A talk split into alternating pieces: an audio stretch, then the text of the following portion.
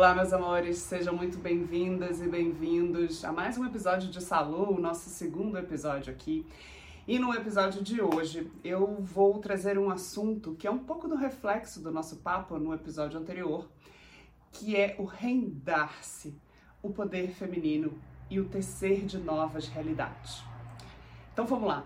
É, só para contextualizar, no, quem, quem ainda não ouviu o episódio anterior está aqui né? É, na nossa lista aqui do Spotify também, tá? Na, na, no YouTube também.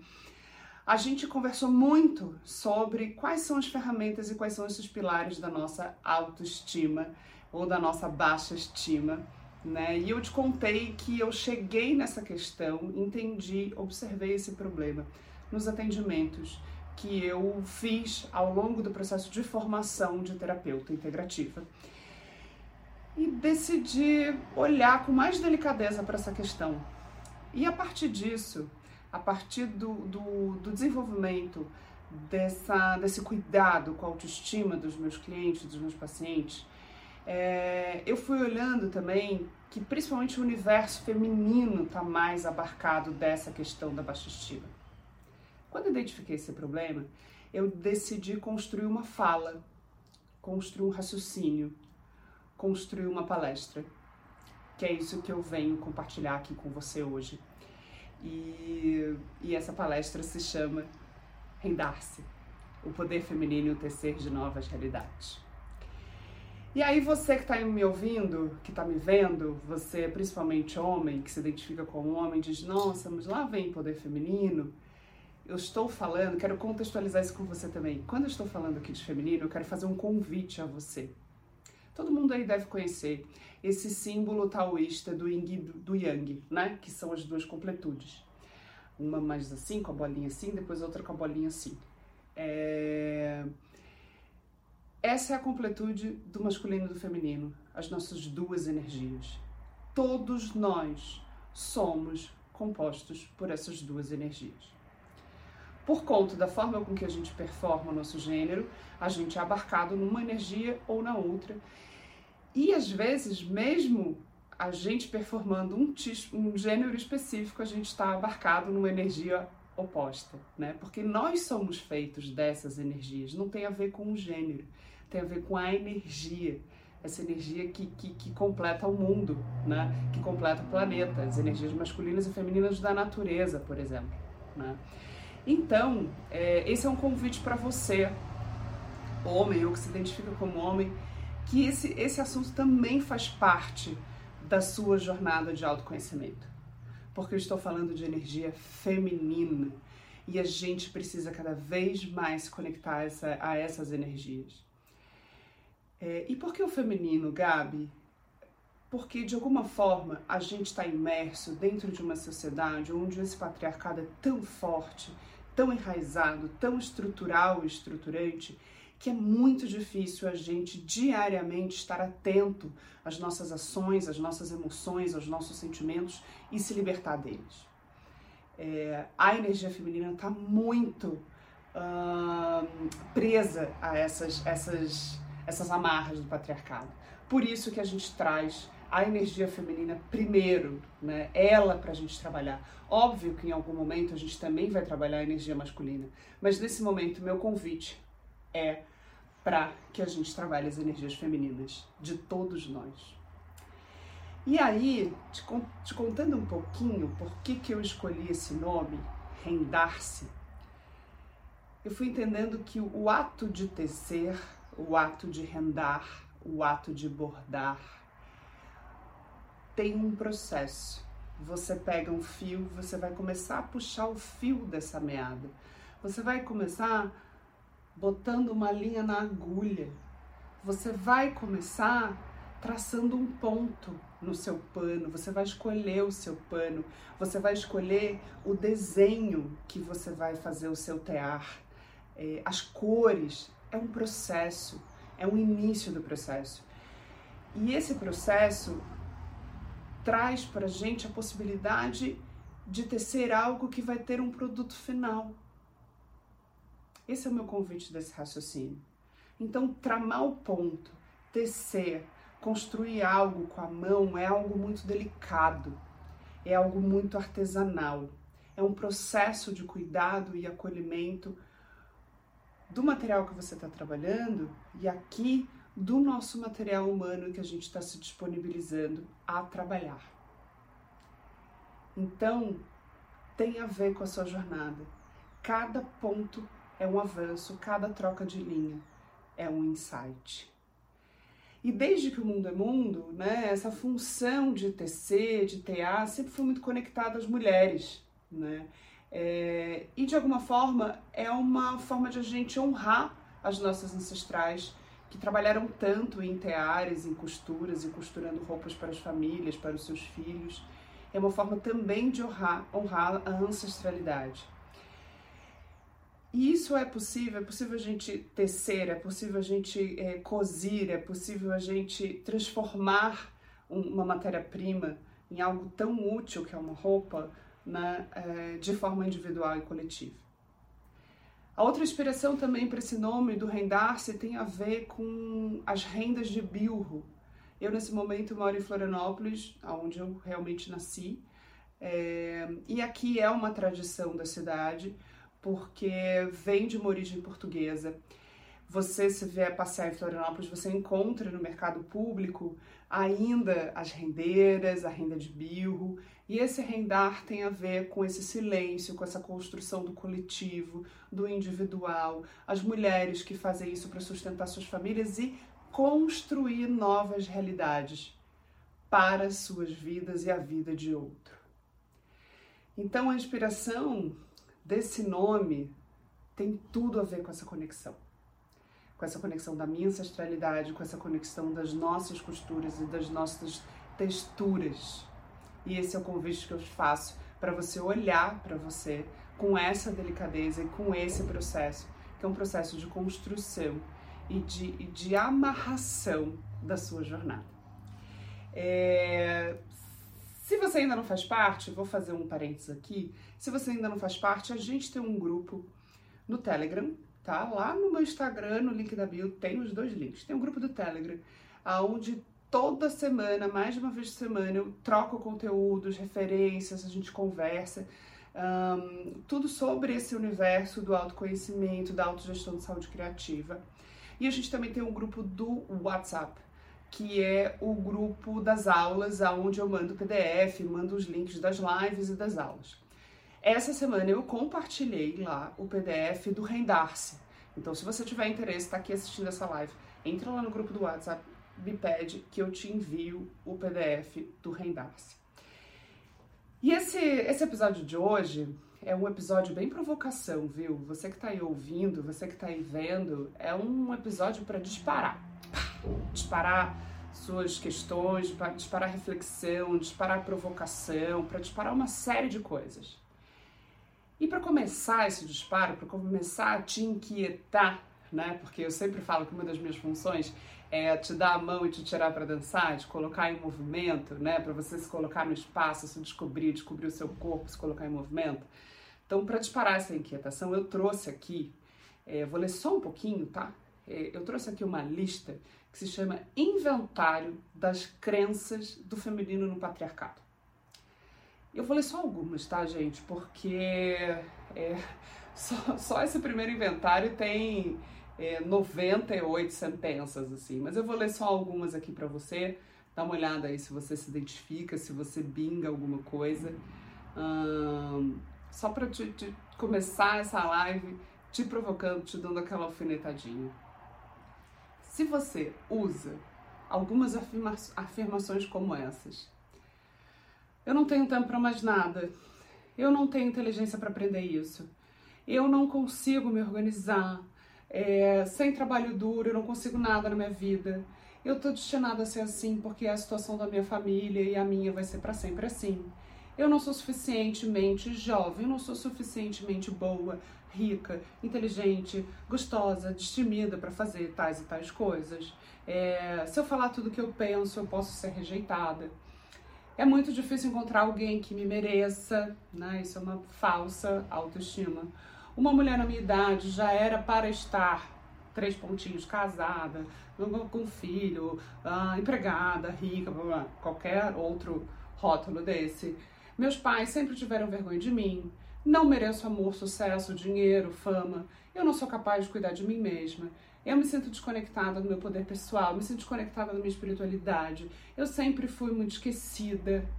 Uh, depois, agora não, agora não tenho tempo, vou deixar para ano que vem. Eu não tenho tempo para me alimentar, eu não tenho tempo para cuidar de mim, eu não tenho tempo para me priorizar. Eu não sou boa com vendas, não sou boa com finanças, eu não sou boa com não sei o que, três pontinhos.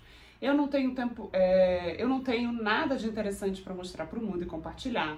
Eu preciso ficar nesse relacionamento porque eu não vou conseguir outra pessoa tão legal, né? É ruim com ela, pior sem ela.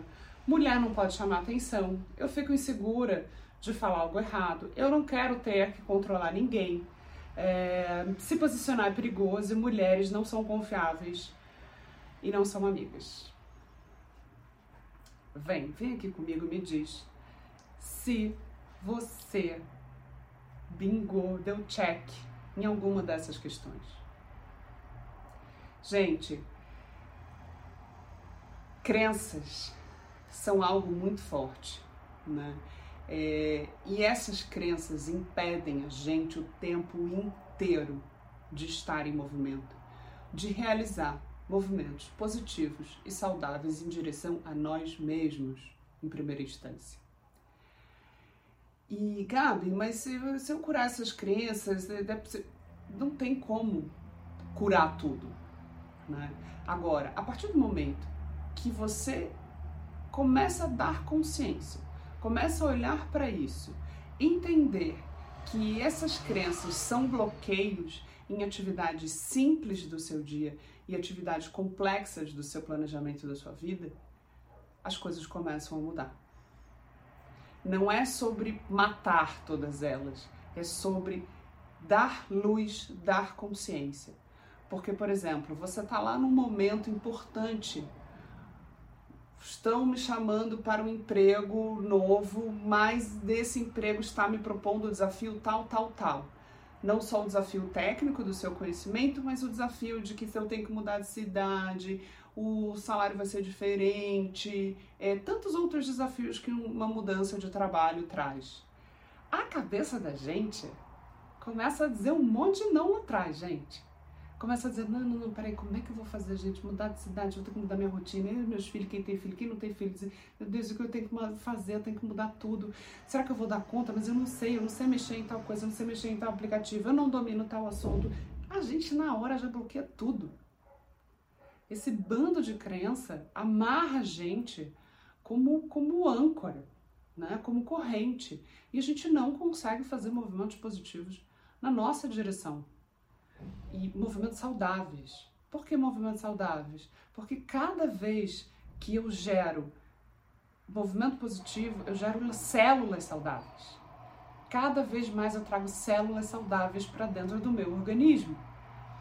Aqui eu, eu, eu, gosto muito de trazer o exemplo de um desenho, que eu amo esse desenho de paixão, que é o Divertidamente esse desenho ficou marcado, sou muito visual, ficou marcado na minha memória, assim, aqueles bonequinhos, né? A alegria, a tristeza, a raiva, o nojo. E é um pouco isso mesmo, a gente fica com essas sinapses brigando dentro da nossa cabeça. Então, eu me apropriar das crenças é uma forma de eu me apropriar da minha história e construir uma nova realidade. Tecer essa nova realidade. E por que, que eu trago o feminino para a gente ter essa nova realidade? Porque eu quero que você olhe para o seu corpo, eu quero que você olhe para a sua autoestima, eu quero que você olhe para as suas mulheres e eu quero que você olhe para as suas deusas. Eu quero que a gente traga mais feminino para esse universo, mais feminino para o seu dia a dia, que você consiga medir no seu dia aonde você equilibra as energias masculinas e femininas para você agir no seu dia. Né? É, e falando do universo dos homens, né? Ah, e quem se identifica como homem, é tão importante você entrar em contato com essa energia feminina, porque, meu amor, você está rodeado de mulheres. Você trabalha com mulheres, você tem mulheres na sua casa, você foi criado por mulheres é importante você criar, curar, entrar em contato e equilibrar o seu feminino, porque todo mundo tem esse feminino. E se você não faz isso, é um processo de sombra e aprofundamento de você sobre você mesmo. Você não consegue dar saltos positivos com relação a você, a sua criação e a sua relação com outras mulheres. Vou deixar essa, essa pulga aqui para os meus ouvintes meninos. E aí, gente, só dando uma pincelada aqui, para a gente também não ficar com uma conversa muito longa, se você quiser saber mais sobre isso, tem live no Instagram, enfim, tem PDF, mas eu só aqui é só uma provocação. Então, Gabi, como é que o corpo pode me ajudar nesse lugar? Eu preciso saber como é que você precisa saber como é que você enxerga o seu corpo, como é que você se vê no espelho, que nota que você dá para o seu corpo agora.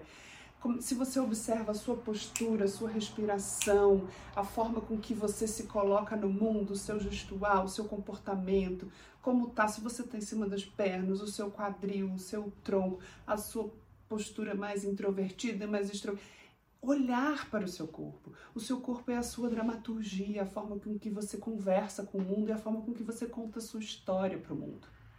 O seu corpo é extremamente potente, ele é a ata da sua vida. Se você não olha para ele dessa forma, ele vira só um instrumento que você acha que ele tem que acordar tal hora, dar conta de tal coisa, treinar tanto tempo, comer tanta quantidade de coisa, dormir na hora que ele tem que dormir. Você trata ele como uma, uma máquina.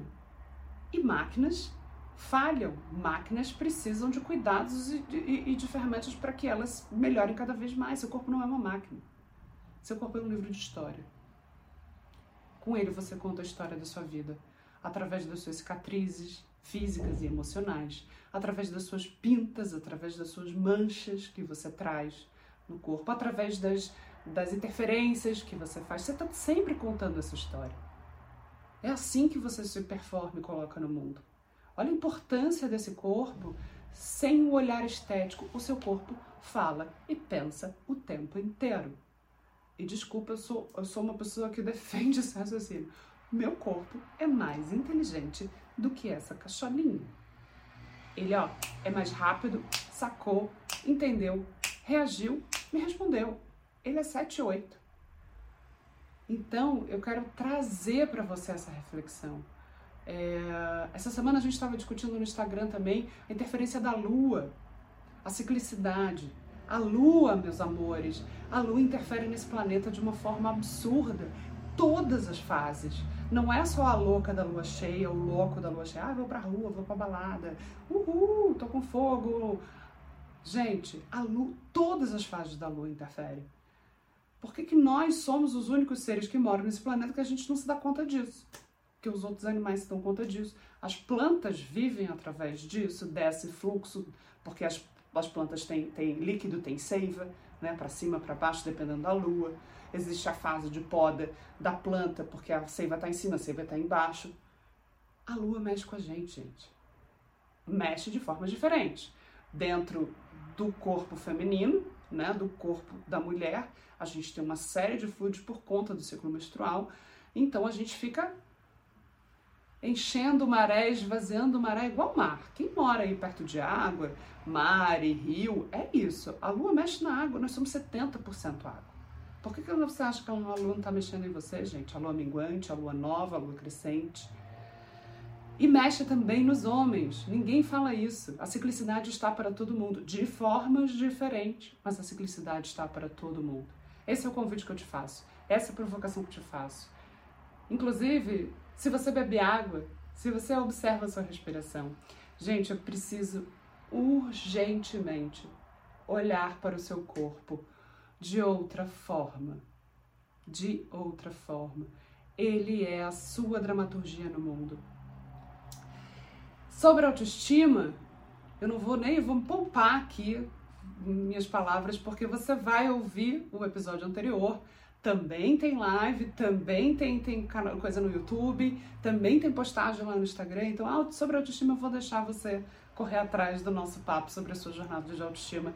Mas só lembrando aqui que a sua autoestima é uma ferramenta necessária para a sua imunidade. Imunidade não tem a ver só com tomar shot de limão, própolis e manter os exames de sangue em dia. Imunidade tem a ver também com autoestima. No assunto da semana passada eu te conto qual é essa conexão, vai lá. Outra coisa importante sobre o seu rendaço, sobre o seu poder feminino, olhar para suas mulheres. Gabi, quem são as minhas mulheres, as que estão ao redor? Também, mas antes delas, as que estão aqui, ó a sua mãe, a sua avó, a sua bisavó.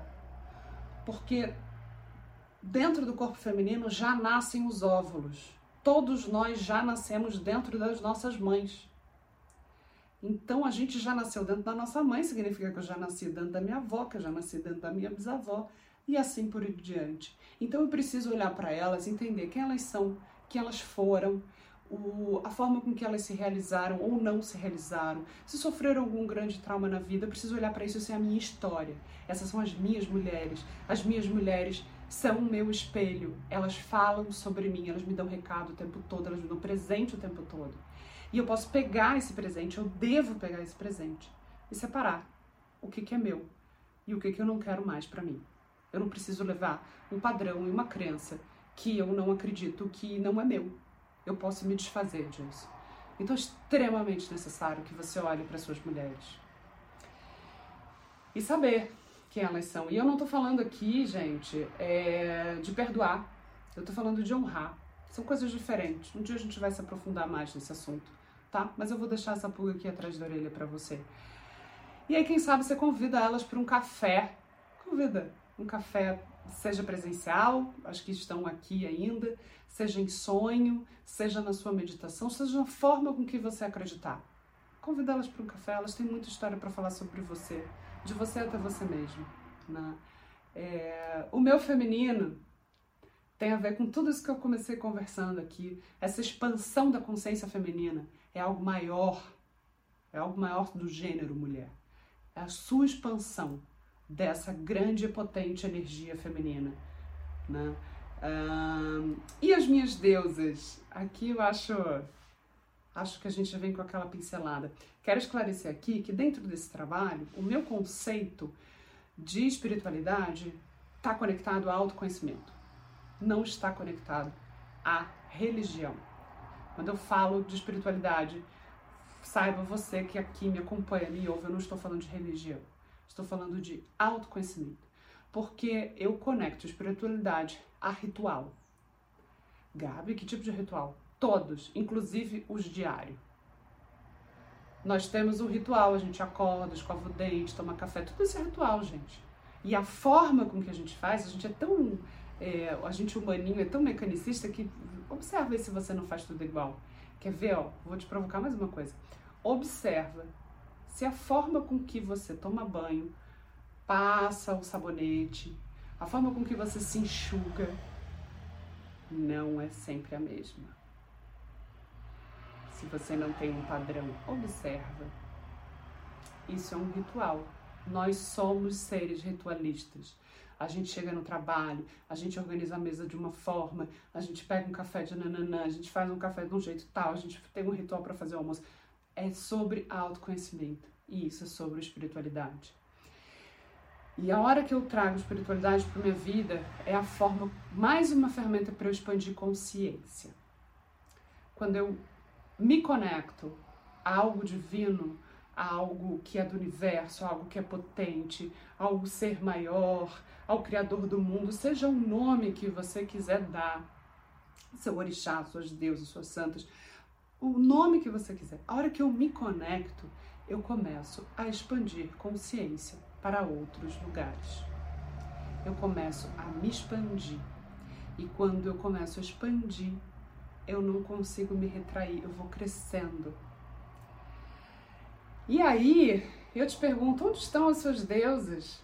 A gente tem um hábito, né, por conta da nossa é, orientação cristã no Brasil, a gente tem o hábito no vocabulário, meu Deus, Nosso Senhor, é, que mais? É, meu Senhor amado, a gente tem esse vocabulário cristão, né?